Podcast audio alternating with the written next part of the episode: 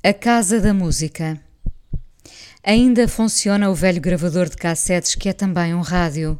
Está em cima da mesinha de cabeceira de madeira escura, austera, com que um país inteiro foi mobilando as suas casas.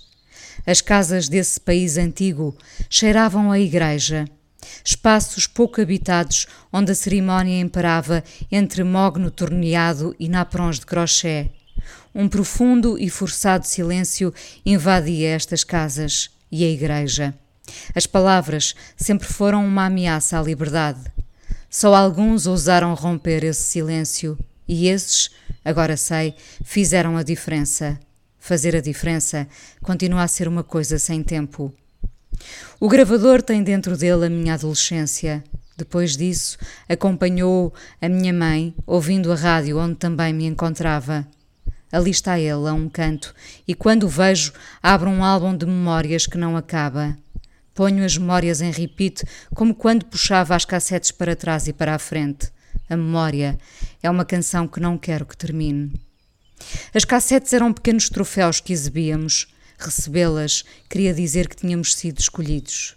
As canções eram-nos dedicadas e cada um de nós corria para as ouvir, tentando que ali se escondessem mensagens que não eram ditas. Foi assim que se alimentaram amores. Depois, desgostos, e ainda assim voltávamos às canções que tinham perdido sentido no presente, mas que nós teimávamos em puxar para trás, no tempo e naquele gravador que está ali em cima da mesinha de cabeceira. Ambos obsoletos, e no entanto, metade da minha vida passa por ali. As cassetes. Apeteceu-me pegar numa e redupiar um dedo numa daquelas circunferências dentadas. Nunca me ocorreu fazer isto enquanto estive, tal era a minha devoção. As cassetes eram pequenas caixas fortes de amor e dedicação, e agora que olho para trás, percebo que o tempo que lhes dedicávamos já não existe, porque já quase não dedicamos canções a ninguém, mesmo que o poder continue conosco. Sabem o poder que tem uma canção quando a atiramos ao outro? É como abrir-se uma clareira e do vazio escolhermos o nosso par, um poder absoluto, obsoleto? O meu irmão, a dada altura, gravou uma cassete que tinha Sérgio Godinho e da Smiths. Nós ouvíamos juntos e separados a cassete, mas o gravador não parava de a tocar, uma jukebox sentimental que segue a mão de quem a gera. Como as caixas negras dos aviões, os leitores de cassetes iriam dizer muito de nós. Iriam revelar quase tudo, porque uma canção pode dizer onde é que o coração morre e, na maior parte das vezes, onde vive, mesmo que doa, e nós sabemos quantas vezes doeu. Em cada divisão da casa onde cresci poderia haver uma cassete diferente. A minha mãe tinha uma de Maria Betânia que ouvia sem parar. Eu e o meu irmão, graças a ele, atirávamos-nos para o que o Miguel Esteves Cardoso fazia chegar a uns quantos.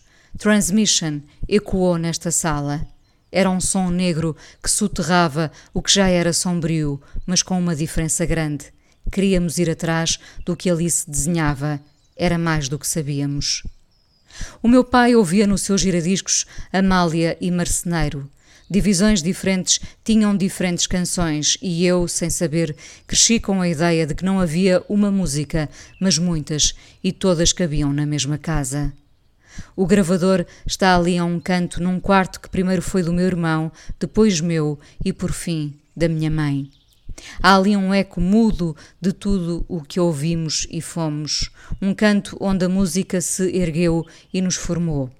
Não tenho dúvidas de que se a música da minha adolescência tivesse sido outra, eu não seria a mesma.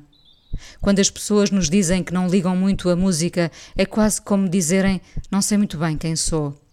É importante sabermos quem somos. A vida não é a música do acaso.